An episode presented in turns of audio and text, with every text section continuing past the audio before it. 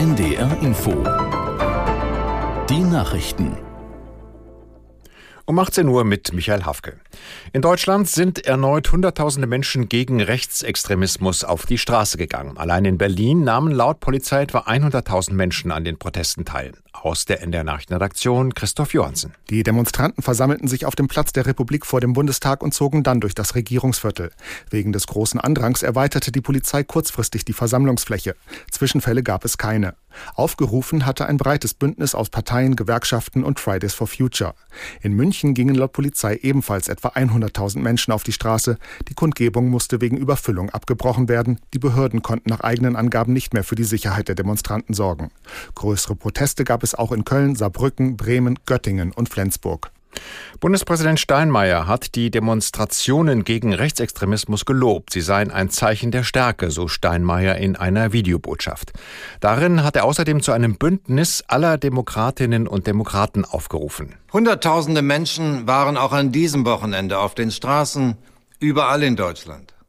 Diese Menschen machen uns allen Mut. Sie verteidigen unsere Republik und unser Grundgesetz gegen seine Feinde. Die Zukunft unserer Demokratie hängt nicht von der Lautstärke ihrer Gegner ab, sondern von der Stärke derer, die die Demokratie verteidigen. Zeigen wir, dass wir gemeinsam stärker sind. Bundespräsident Steinmeier. Moskau hat den mutmaßlichen Angriff auf einen Markt in der russisch kontrollierten Stadt Donetsk mit mindestens 25 Toten als barbarischen Terrorakt bezeichnet. Das neonazistische Regime in Kiew habe mit Unterstützung der USA und ihrer Satelliten erneut russische Zivilbevölkerung attackiert. Das Außenministerium in Moskau erklärte weiter, der Angriff sei mit sechs Artilleriesalven aus Avdjevka erfolgt.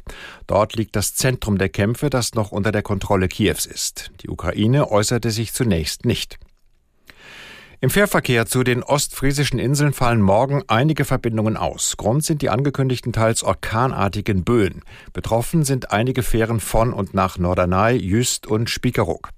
Das teilten die jeweils zuständigen Gesellschaften auf ihren Internetseiten mit. Bei der Fähre von Neuharlinger Siel nach Spiekeroog und zurück müssen Urlauber demnach voraussichtlich auch am Dienstag und Mittwoch mit Einschränkungen rechnen.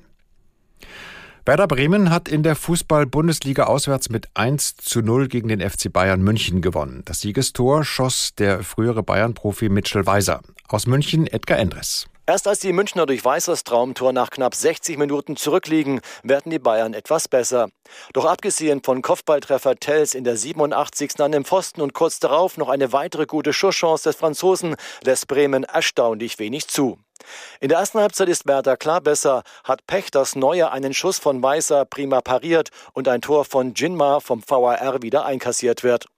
Erstmals seit 2008 gewinnt Bremen wieder in München, dank einer starken Defensive. Zum ersten Mal seit zehn Jahren hat ein deutscher Skirennfahrer den berühmten Slalom von Kitzbühel gewonnen. Der Münchner Linus Strasser gewann das Weltcuprennen vor dem Schweden Christopher Jakobsen und dem Schweizer Daniel Juhl. Strasser ist der vierte Deutsche mit einem Sieg in Kitzbühel. Das waren die Nachrichten. Das Wetter Norddeutschlands gibt viele Wolken, stellenweise etwas Regen und die Abendtemperatur bei einem bis fünf Grad. Nachts von Westen her Regen und Tiefstwerte fünf bis null Grad. An der Nordsee ist es windig. Morgen ist es bedeckt und regnerisch, später wechselnd bewölkt. Hin und wieder gibt es Schauer und die Höchstwerte sechs bis elf Grad. Und an der Küste ist es stürmisch. Und die weiteren Aussichten am Dienstag von Niedersachsen her Regenwolken und windig bei vier bis acht Grad. Und am Mittwoch gibt es wechselhaftes Schauerwetter, Temperaturen dann sechs bis zwölf Grad. Es ist 18 Uhr. NDR Info Podcast jetzt. Weltspiegel. Ich bin Nathalie Amiri. Schön, dass ihr wieder dabei seid. Wir haben sie hier in Deutschland, eine unabhängige Justiz. Aber wisst ihr, wie es sich anfühlt, wenn es keine unabhängige Justiz gibt? Ganz ehrlich, mir wurde das erst bewusst, als ich als 19-Jährige für ein Praktikum in die Islamische Republik Iran ging. Mir war damals die Bedeutung von Rechtsstaat